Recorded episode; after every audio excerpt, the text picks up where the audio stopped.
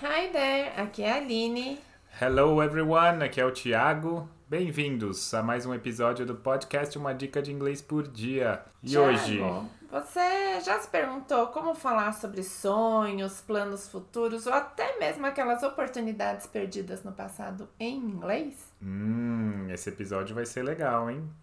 Hoje a gente vai mergulhar nesse mundo dos conditionals, né? Vamos falar um pouquinho de gramática, né? Sim, vamos dar uma... A gente tem É. feito episódios mais, vamos dizer assim, descontraídos. Hoje vamos estudar um pouquinho, hein?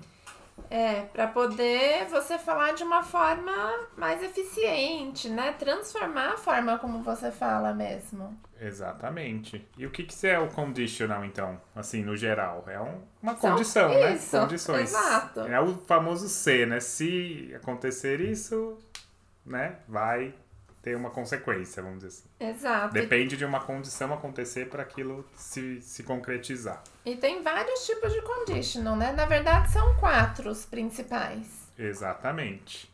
Vamos começar com first conditional. First conditional. Então vamos lá. Então, o first conditional são situações reais ou prováveis no futuro. Certo? E como que é a estrutura dele? A gente sempre vai ter o if. Depois do if, a gente tem o present simple, o presente simples. E a segunda parte vai o futuro com o will. Muito bem. Então, um exemplo. If it rains tomorrow, we will cancel the picnic. Então, se chover amanhã, cancelaremos o piquenique. Então, esse se chover é uma situação provável no futuro, né? Uma, É uma condição, uma condição mesmo. tá? É, agora a gente também poderia inverter essa frase. Você poderia falar: We will cancel the picnic if it rains tomorrow. Aqui a ordem dos fatores não altera o produto. Né? O importante é você saber que logo depois do if tem que ter um presente e a próxima frase tem que ter um will. Isso mesmo. Lembrando que aqui é uma situação muito provável, né? Você viu a previsão lá e vai acontecer, provavelmente. Então, Isso. é, entra nesse. e é uma estrutura. situação real, Uma né? situação real. Pode chover, é uma coisa que pode acontecer. É, certo? exatamente. Vamos lá. O próximo é o se- é second conditional, ou seja, é uma situação hipotética ou improvável.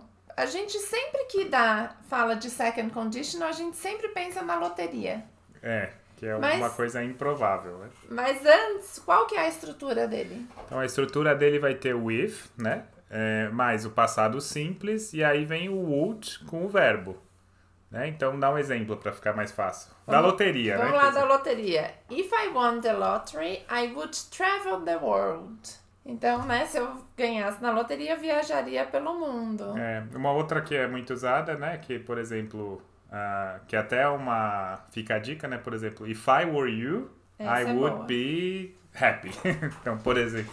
É, você usa muito pra dar conselho, É, né? pergunta dar conselho. If I were you, I would do this. É lógico, eu não tenho como ser você. É uma situação Hipotética. imaginária, hipotética, Aham. né? Impossível até. Mas é uma situação também que é muito usada. E esse, prestar atenção nesse, porque normalmente é I was, né? Mas nesse caso fica If I were you. É, além de tudo Além isso, de tudo, né? tem essa diferença. Tá, Mas a então, gente ouve muito essa expressão, né? If I were you, pra dar opinião. certo. Então, lembrando que a second conditional não, nem sempre é impossível, mas é bem improvável ou é uma, uma situação hipotética, Uhum, tá? isso aí. Agora com a mega da virada aí, If I won the If lottery. I won the lottery, completa essa frase É, aí, completa né? essa frase aí pra gente. O que, que você faria? Então você vai escrever aí no, nos comentários do podcast. If I won the lottery, conta pra gente o que você faria. Boa. Ah, e aí vem o Próximo. third conditional, né? Que são situações hipotéticas no passado que não aconteceram. Então é quando você meio que olha pro passado e queria mudar alguma coisa, né? É, isso tem a ver com regret, com arrependimento. Então, o Uhum. que, que você faria diferente no passado? E qual é a estrutura dele? É uma estrutura um pouquinho mais complexa essa, é, né? esse é. Então, esse já é um nível mais avançado, porque depois do if, você vai precisar de um past perfect. O past perfect é o had mais o verbo na terceira coluna, ou past Past participle. participle, yeah. Né? E a segunda parte é o particípio, é o would mais o have mais o É. particípio. Então ficou confuso, né? Vou, É. vou recapitular. Então você tem o if e o present e o past perfect, que é o had mais a terceira coluna. E depois você vai ter o would, o have mais a terceira coluna de novo. É isso aí. É complexo, mas vamos com um exemplo, acho que vai ficar mais fácil, ó. If I had studied harder, I would have passed the exam. Então, se eu tivesse estudado mais, teria passado no exame. Então, aqui é que eu me arrependi de não ter estudado. Isso. Tá vendo? A situação não pode ser mais alterada. Então você só usa essa estrutura para falar de alguma coisa que você se arrepende, que você gostaria que tivesse sido diferente, né? Tem muitas, né? Normalmente a gente tem, né? Tem.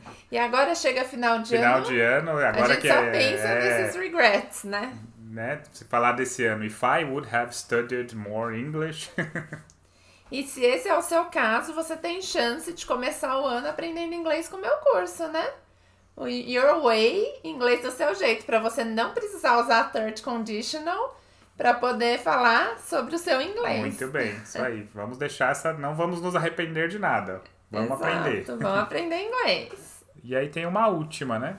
Tem que é a zero conditional, ou seja, não, nada Condição depende zero, de é. nada. É. Por que, que é zero conditional? Porque ele usa o if, mas ele não está impondo nenhuma condição. É a mesma coisa. E aqui nesse caso você pode trocar o if pelo when. E aí então, qual que seria a estrutura? É, a estrutura é bem mais simples, né? Um if com present simple e present simple. Porque é uma coisa assim que se você fizer, acontece, né? É, não tem uma condição. Então, por exemplo, if you heat ice, it melts. Se você aquecer o gelo, ele derrete. E aí você Certo. pode trocar. Quando você aquece o gelo, É. ele derrete. When you heat ice, it melts. Isso. Muito bem. Quer dar mais alguns exemplos para Vamos, ficar vamos lá, claro? dar mais alguns exemplos. Para deixar bem. Vamos lá. É, mais um exemplo do first conditional. If you practice English every day, you will become fluent. Então, se você praticar inglês todos os dias, você vai se tornar fluente. Isso aí, é uma situação real, né? Real. Second conditional. If I were you, olha aí o exemplo. If I were you, I would watch English movies to improve my listening skills. Olha que legal. Se eu Boa. fosse você, assistiria filmes em inglês para melhorar minhas habilidades de escuta. Então, é esse if I were you, né? Eu não posso ser você, mas eu é uma situação é, hipotética. Hipotética. E aqui é um conselho, né? Isso. E o third conditional, mais um exemplo dele.